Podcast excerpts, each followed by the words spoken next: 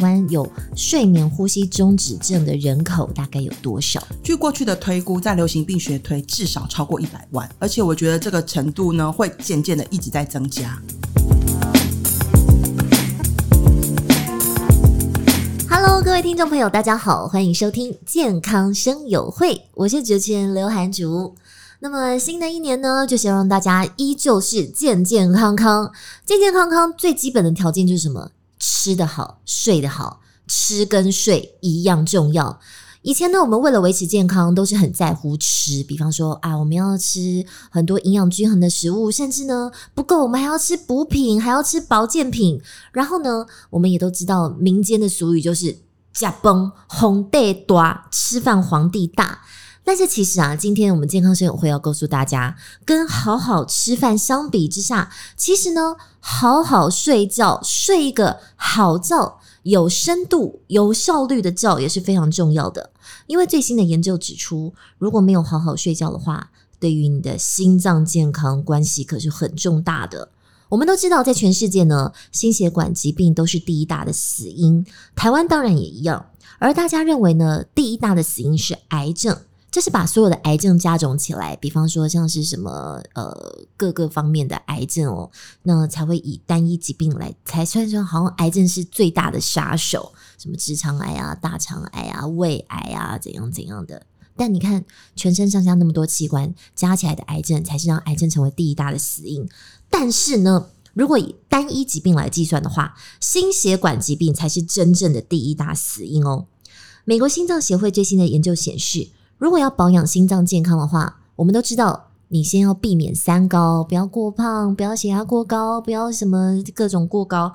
但是现在需要把一夜好眠加入你该做的事项的清单当中。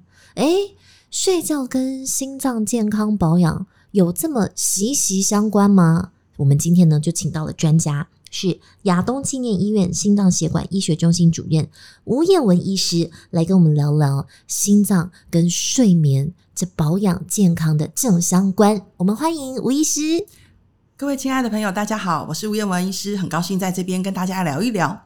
哎，其实吴医师，我们今天在设定这个主题的时候，我心里就想，哈，睡觉跟心脏保养真的很难直接把它连接，但是这现在已经是世界的趋势了。嗯，没有错。我们过去啊讲健康开门七件事，就像主持人刚刚提到的三高的控制啊、吃的健康啊、运动啊。现在第八个健康的条件就是睡眠。为什么会被放进去呢？就是因为睡好好的一觉，对我们身心灵的平衡都非常重要哦。有时候你觉得你睡得不好，第二天血压就会高，就会喘，就会不舒服。所以这件事情是非常非常的重要。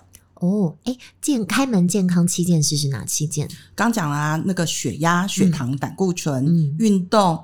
呃，饮健康的饮食，嗯，还有一个就是戒烟，哦，那这是大家都非常熟悉的七件事。哦，现在加了第八件事情，就是好好的睡一觉。哎，但是好好睡觉也很难。有人说啊，睡觉就躺在床上一碰一碰床就睡。我们一定有这种朋友。也有一些人是每天都在抱怨，哦，我睡不好，我失眠，我怎样，我睡得很浅眠。我其实有时候也不太懂这些人。到底他们在这个睡觉的八小时，到底经历了什么我们不能想象的事情？但是呢，我们先拉回头来讲啦，就是想要请教吴医师，我们常见的心血管疾病有哪些？那造成它的原因又是什么？嗯，大家都知道啊，心脏，心脏其实我常常说哈，是分成水。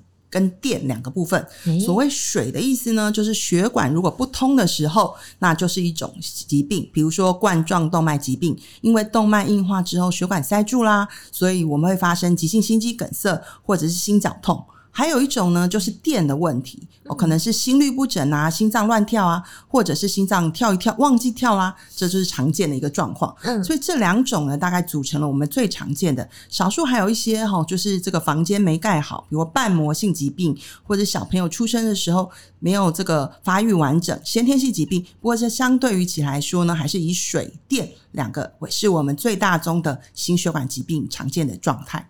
嗯，然后还有家族病史嘛，对不对？你如果有家族病史，嗯、本来你的风险就会比没有的人高上多大概多少趴？很难说，要看是哪一种。比如说你们家族啊，都是三四十岁就发病的，嗯、那你的风险就会高很多，甚至有人说是三到五倍以上。哇，我刚才讲多少趴？其实我是三百趴跟五百趴，因为要看成因。但如果说按、啊、你的家族都是长寿基因，的确你的风险就会比较小。除非你把自己吃的超胖，除非你把自己胆固醇吃的超高，对不对？是。那还有呢，即便你很注重你的饮食啊，健康均衡，还要特别小心的是，就是最近呢，这个天气变得比较冷，就而且温差很大，这个好像也是诱发心血管疾病一个很重要的原因。对啊，因为刚才讲到哈，就是血管跟电器嘛，哈、嗯，当天气的。温差非常大的时候，你就可以想象这个心脏要去适应这样一个变化是非常辛苦的。比如说天气很冷的时候，血液就会比较浓，所以你呢就动脉硬化斑块有可能会突然破裂，然后血液循环比较差。另外就是天气很冷，忽冷忽热的时候，心脏跳动也会受到刺激，所以有心律不整的人，你会感觉好像在天气变化的时候特别容易会发作。好，所以呢，我们要让自己的心脏呢保持健健康康的状态，其实有两大成因。第一个就是先天，看你有没有家族病史；第二个呢，当然就是后天，看你有没有乱吃啊，然后抽烟、饮酒、不运动啊，这些自己要对自己的身体健康负起很大的责任。可是呢，我们今天就要再继续讲下去哦，跟睡眠也很有关系。就是现在有很多研究指出啊，睡眠呼吸中止症会增加心血管疾病的发生率。我们就要来问问吴医师，什么是睡眠呼吸中止症啊？我们以前呢、啊，对于这个的想象，大家就可以想象是看电视、看电影的时候，嗯、就有人睡觉一直在打呼，然后呼吸呼吸，哎、嗯，突然好像停住，然后突然被吓醒，而且那个电影都演得很夸张、很抓马，就是，然后就这样。嗯，然后旁边枕边人就会什么？想推一推他，哦，赶快把他叫醒，这样子。嗯嗯嗯，这个的确是最常见的睡眠呼吸中止症。不过简单来说，睡眠呼吸中止还分成两个类型。嗯，第一个类型就是刚刚听到会打呼那一种，这个是阻塞型的。哦，因为它就会有声音，是因为它不通嘛，所以那个气道流过去有很大声的声音。那可怕的是，它没有声音的时候，你就知道它忘记呼吸了。这还能忘记？对，就是它就停住了，它忘记没有吸气。还有第二种呢，是中枢型的，这个就是比较常见一些，呃，神经性的疾病或者是心脏衰竭末期的时候，因为脑子忘记提醒你要呼吸。那主要是因为我们正常的呼吸是。身体里面的二氧化碳浓度升高到某一个程度，我们就要记得要呼吸了。但是中枢型的人他就没有这个机制，所以他不知道他要呼吸。这两大类，不过以前者就是阻塞型的呼吸是一个比较重要，而且大家可以治疗的一个状态，而且是很明显的观察指标，就是发现诶打呼，而且打得很离谱，还会中断的。大概就一定是睡眠呼吸中止症。嗯，可是呢，这个很多太太啊，或者是小孩听到我们这个 podcast 一定会讲，那我觉得我爸爸也有，爸爸打呼声音好大声哦。我觉得是不是台湾男生都有睡眠呼吸中止症啊？嗯，刚刚主持人提到一个，的确哈，男生哈比较多，中广身材，这个事业成功的人，胖的人更多，更多哈。但是事实上还有一些别的哈，在台湾，因为我们是亚洲人，我们其实没有像欧美人那么胖，所以，但是我们有个问题是，我们的脖子我们比较短，我们下巴比较内推，所以其实有时候你不用那么胖，你也可能会出现睡眠呼吸中止。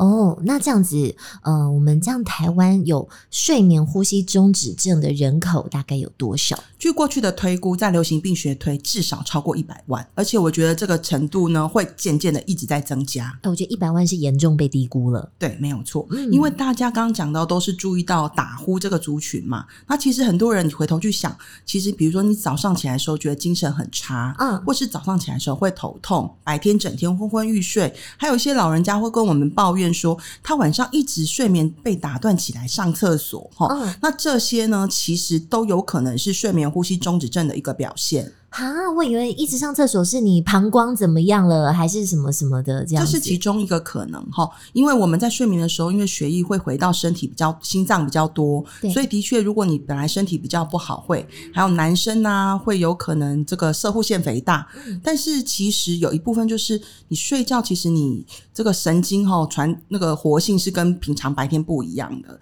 所以它其实会好像你以为你要上厕所，其实你是身体提醒你说，哎、欸，你我你的氧气不够。够了，你要起来了，忘记呼吸。对对对，所以其实一起来晚上跑很多次厕所的人哦，其实真的要想一想，会不会是有其他的原因让你一直晚上起来？完蛋了，那这样我也有睡眠呼吸中止症，因为我常常会觉得越睡越累呢。嗯，或者是一睡醒，本来以为很像电视上演的，嗯，伸个懒腰，美好的一天要开始了，结果头很痛。嗯，所以影响我们睡眠品质的东西非常多，所以不是在长，而是在精。嗯、有没有好好的深度睡眠，睡眠的品质才是决定我们睡得好不好的一个关键。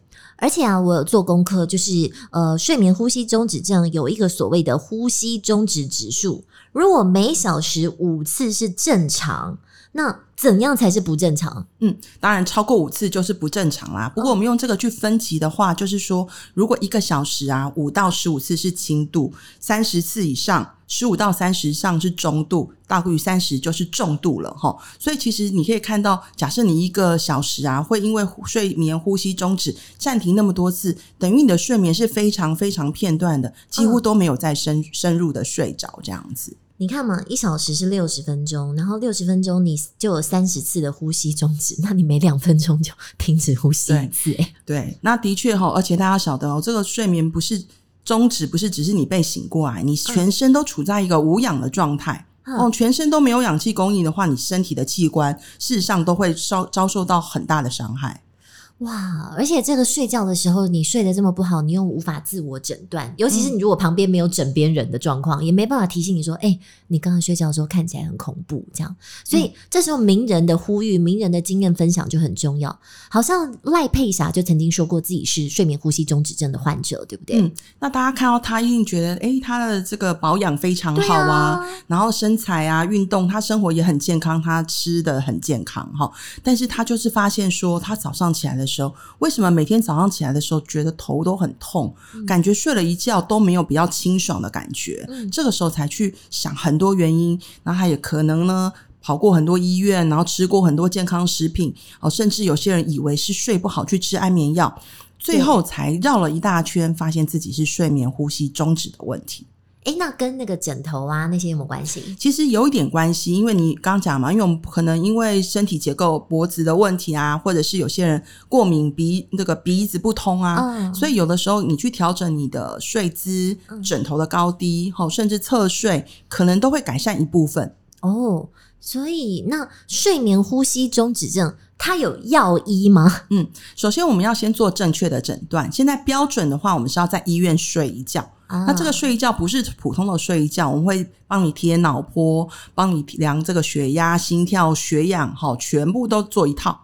那这还可以测出刚才主持人问到的这个，你在一个小时里面暂停了几次？嗯，但是现在也可以在家做监测，因为到医院睡觉，有些人跟我说到医院他就睡不着了。对，明知道人家在看你，我要怎么好好睡给大家？对，床也不对，枕头也不对。那我们也有居家型比较简单的，没有脑波，然后去量这个心跳、血氧这些相关的东西，得到了一个正确诊诊断之后呢，其实要跟医生讨论，也许你是结构的问题，比如刚刚鼻子的问题、嗯、喉咙的问题。题，那你可能诶，这个要做一些手术，或者是戴这个口套。那另外，其实最常见的其实是气道会塌陷的问题。嗯，好，那这个的话，我们现在就是可以用正氧正压呼吸器来帮助大家在睡觉的时候，你的呼吸道不会塌陷。哦，所以其实就是当你发现你睡不好的时候，当然首先先调整一下你的枕头，诶，调整一下你的作息，或者是跟搞不好跟你睡前的一些不良姿势或看手机。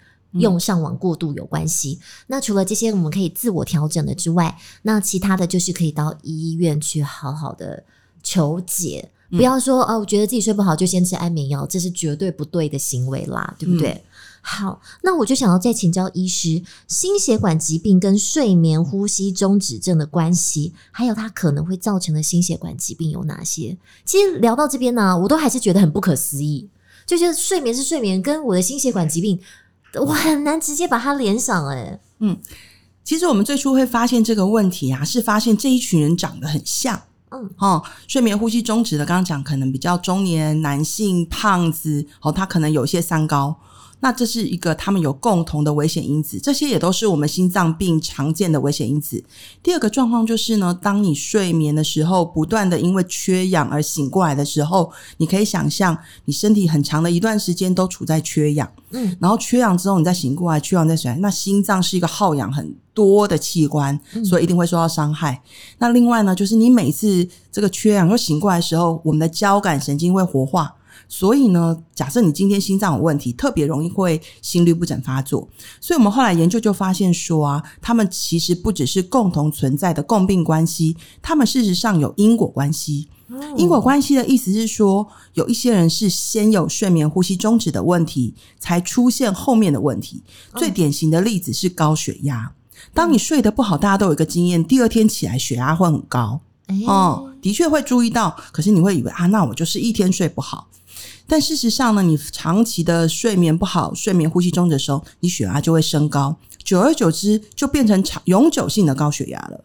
哦，所以在这个时候，如果我们发现你有睡眠呼吸中止的问题，我们去改善它，事实上呢，血压可以下降四到八个毫米汞柱。大家不要小看哦，这可能是你吃一颗药到两颗药才能够降到的程度哦。诶原来是这样子，而且我们就继续拿数据来佐证，就是说这是二零二二年十月十九号，哎，很新哎，这是在美国心脏协会的期刊研究报告里点出来的。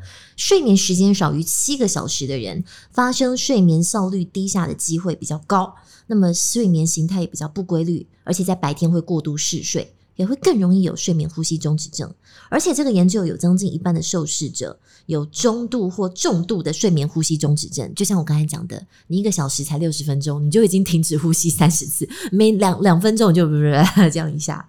所以超过有三分之一的人有失眠症状，百分之十四白天过度嗜睡，而且这睡眠少于七小时的人都有心脏危险因子，比较容易会有这方面的健康问题。所以。好像这样子看起来，这的确是一个正相关，而且是很高度密切的相关了吼。对，所以我们在处理这样的病人的时候，除了要去控制他的三高，哦，当然你血压高、胆固醇高、血糖高要控制，肥胖要控制，但是同时也要去治疗他的睡眠呼吸中止，他们之间会互相干扰和影响。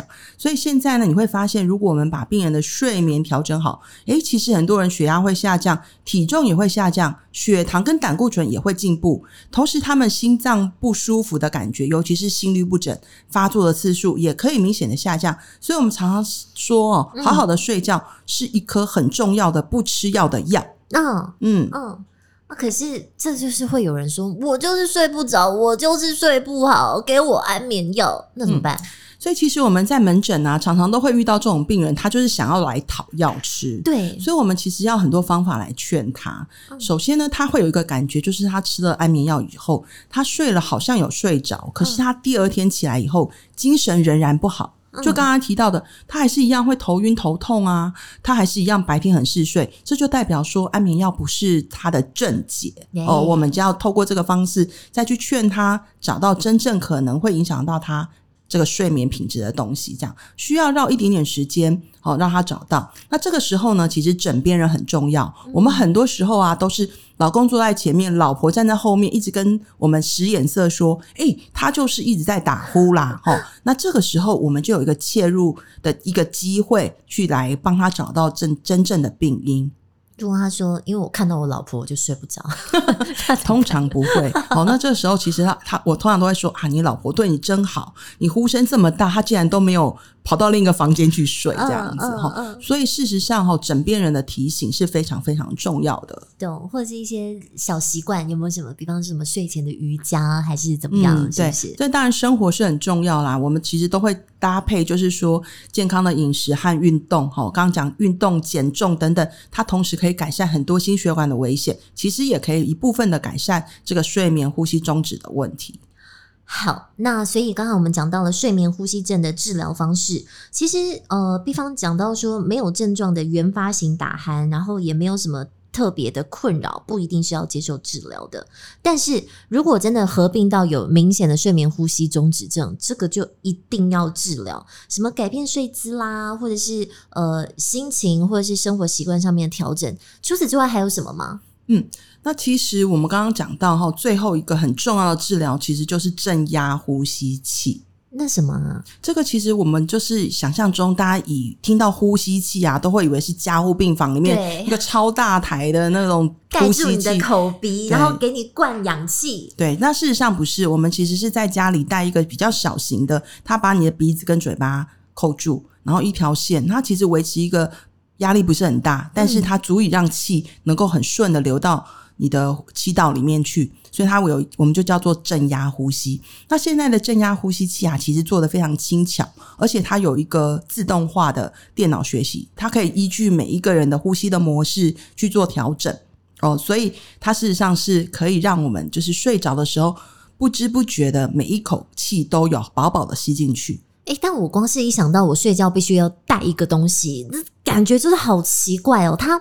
大概的大小那些是怎么样啊？其实它大概遮住我们的口鼻，所以器械的部分本身就是这么小而已，吼、哦，就是在这个嘴巴鼻子遮起来。我们可以想象成是一个呃更无感的 N 九五吗？嗯，比 N 九五舒服太多了。哦、N 九五其实非常紧，那个不太会。嗯、哦，那因为它只是其实贴在我们的身上，它的触感其实还蛮好的。然后一根管子接到旁边小小的一个机器，那个小小的机器呢，其实跟女生的这个手提皮包小小的那种差不多，嗯、那重量大概一公斤多一点点。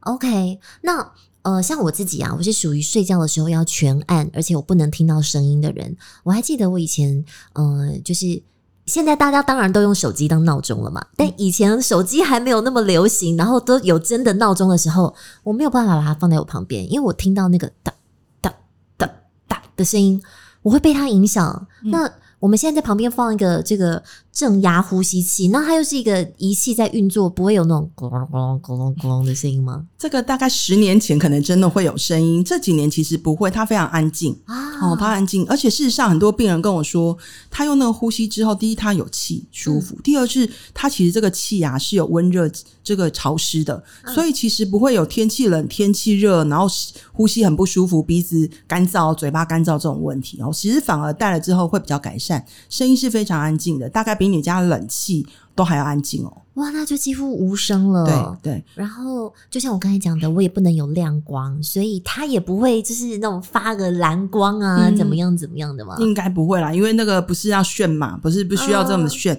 所以它其实非常安静而且轻巧。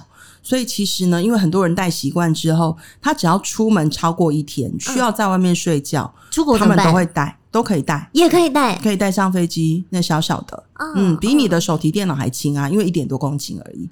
哇，那它正压呼吸器等于说，我可以，如果我的睡眠中止症，我试过调整了枕头，调整了床垫，然后呃睡前也做点小运动，戒开戒掉一些一直看手机、划手机这些不良习惯，还是觉得睡不好的话，我就可以试试看这个正压呼吸器了。嗯，一般来说，哈，重度的我们同时会建议并行，因为大家都看到生活习惯的改变其实很慢。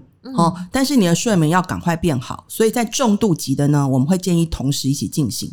但是在中度啦或轻度的话，生活的条件你先去改变一下，可能就会有所进步了。但是可能进步到一个程度，你觉得还是没有办法让你的生活很舒服，呃，日子没办法，脑筋很清楚，睡眠还是不太好。这个时候，正压呼吸的确是一个很重要的解方。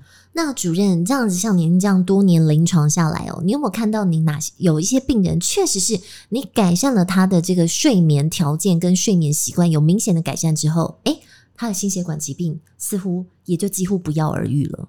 嗯，到不药而愈到完全不吃药有点难啊，因为毕竟在我们门诊看的病人还是中。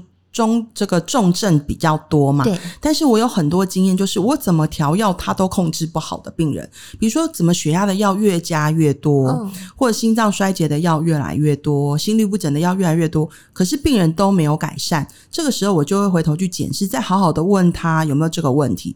然后现在呢，我也非常常安排病人去做这个睡眠的检查，然后发现是中度、重度以上的病人，我们就会帮他带。那我们都会跟胸腔科的医师一起合作。那我有好几个病人哈，就是他本来都有吃高血压的药，吃到四五颗，很可怕哦。他觉得他每天都在吃药，可是血压还是一百五、一百六啊，而且起伏非常大。但是开始带之后，他就一颗药一颗药的减下来。现在他只吃一颗药。嗯，那最重要的是，他很有感觉，是因为他因为少吃药之后，他居然还变瘦了。